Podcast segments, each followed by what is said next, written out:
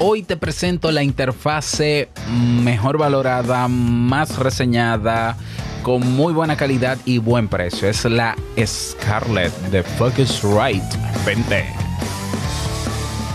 ¿Estás interesado en crear un podcast o acabas de crearlo? Entonces estás en el lugar indicado porque en este programa tendrás claves, técnicas, herramientas, aplicaciones y respuestas para que lleves tu podcast al siguiente nivel. Y contigo tu anfitrión, podcaster y soloprenur que ha hecho del podcast su mejor medio para vivir, el del apellido japonés pero dominicano hasta la tambora, Robert Sasuki. Abre bien tus oídos porque esto es podcast. Hola, ¿qué tal a todos? Este es el episodio 112 de... de ¿Cómo es que se llama este podcast? De estos podcasts, evidentemente. Tú tienes que saber que yo grabo tres podcasts diarios. y se me mezclan. Entonces, modo solopreneur, te invito a un café, esto es podcast. Bueno, esto es podcast. Yo soy Robert Sasuki, capitán de podcasters.pro, la más mejor comunidad del mundo mundial. Pra. Eh, donde estamos ahí creciendo juntos. Ve a podcasters.pro y listo, nos vemos dentro, así es. También creador de audipod.net, donde puedes auditar y comenzar a mejorar tu podcast en 24 horas y de y creador del mega curso creaunpodcast.com. Bien, en el día de hoy voy a reseñarte, reseñarte, no sé si esto no es una reseña. Eh, quiero presentarte, por si no la conocías, una interfase excelentemente buena es una interfase de gama media. Eh, bueno, eh, hay otras de gama alta de la misma marca, pero esta es de gama media.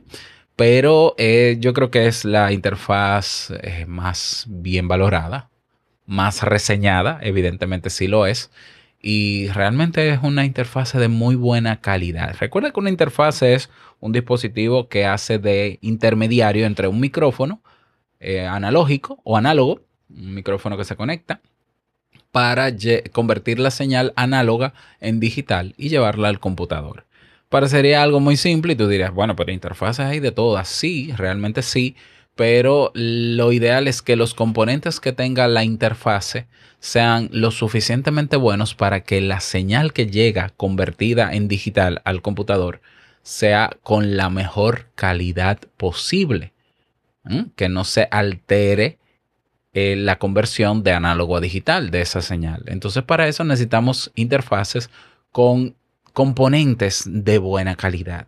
Bueno, yo estoy seguro de que la Focusrite Scarlett tiene esos componentes. Aparte de que también entre la intermediación que se hace o que hace una interfase entre el micrófono y el computador, hay un, hay un fenómeno que se llama la latencia. La latencia es el tiempo que dura la señal en llegar al computador. La señal de, tu voz, por ejemplo. Entonces, es importante que si tú, por ejemplo, grabas podcast o si grabas música, canciones con tu interfase o instrumentos, pues tú tengas la menor cantidad de latencia posible. ¿Por qué? Porque tú vas a ir grabando eh, pista por pista y necesitas escuchar la pista en tiempo real, tocar encima de esa pista y mezclar y demás. Bueno, eso es un tema de música que realmente no tiene que ver con el podcast directamente. Pero eh, esta interfase es muy popular entre los podcasters veteranos. Muy, muy, muy popular. Yo de verdad la recomiendo. Yo tuve la, una de las primeras versiones que era la, la solo, pero no era Scarlett. La Focusrite solo, no me acuerdo que se, se conectaba al iPad. ¿ya? Tenía conexión para el iPad, que no era la conexión Lightning en ese entonces, porque yo llegué a tener el iPad 1, el iPad 2, el iPad 3, ah, y tenía la conexión esta grande, bueno, no me acuerdo cómo se llama, la de 30 pin, creo que es. Bueno, yo llegué a tener esa interfase, una interfase que funcionó bastante bien, muy bien. Y siempre he tenido la curiosidad de si comprarme una Scarlett por la calidad que tiene.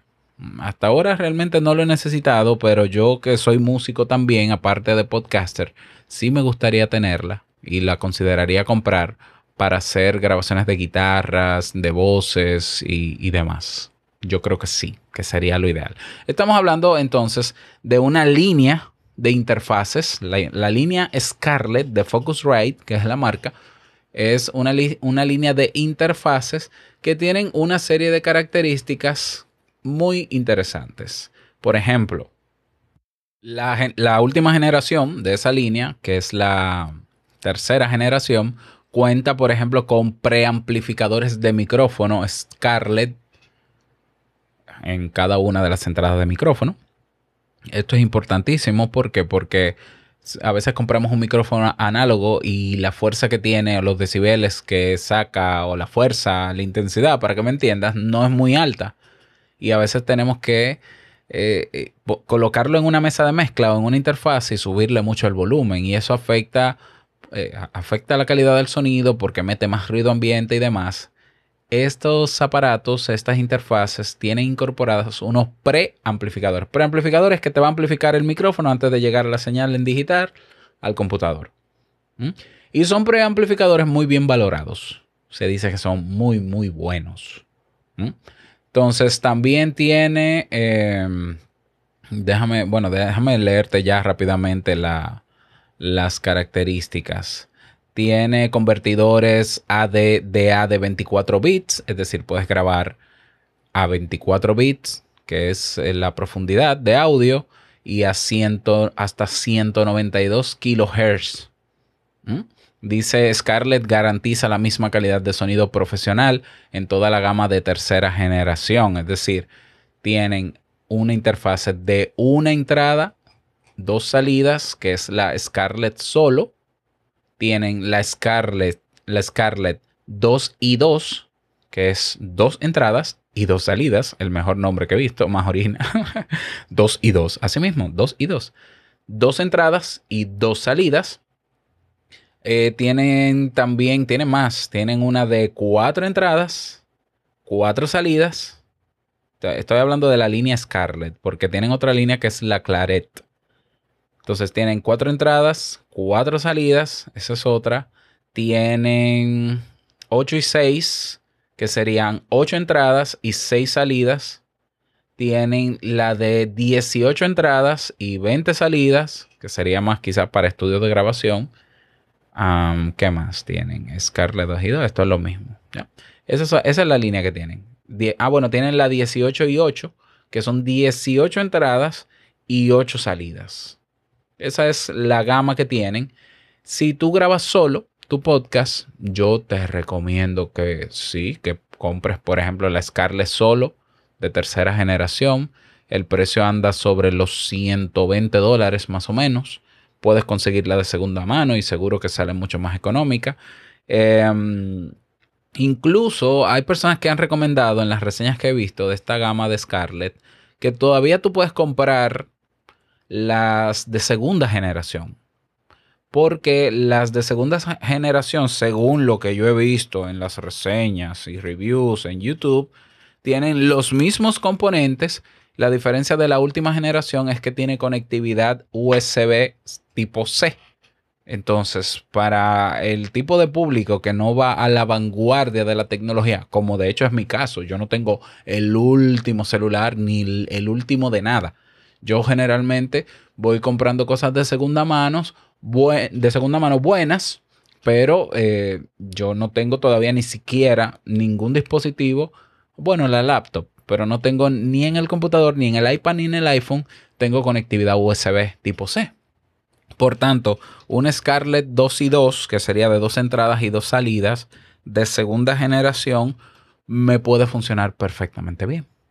Y el precio que tiene ahora mismo, déjame ver, la Scarlett 2 y 2 de segunda generación anda por los, uy, carito, 120 dólares. Es decir, cuesta igual.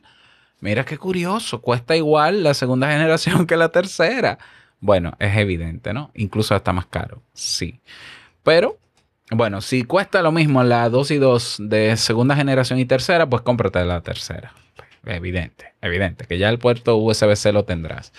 Eh, ¿Qué más tiene? Vamos a ver. Yo tengo por aquí más características. Tacatacatán, tacatacatán. Ya te dije que tiene conectividad por USB tipo C.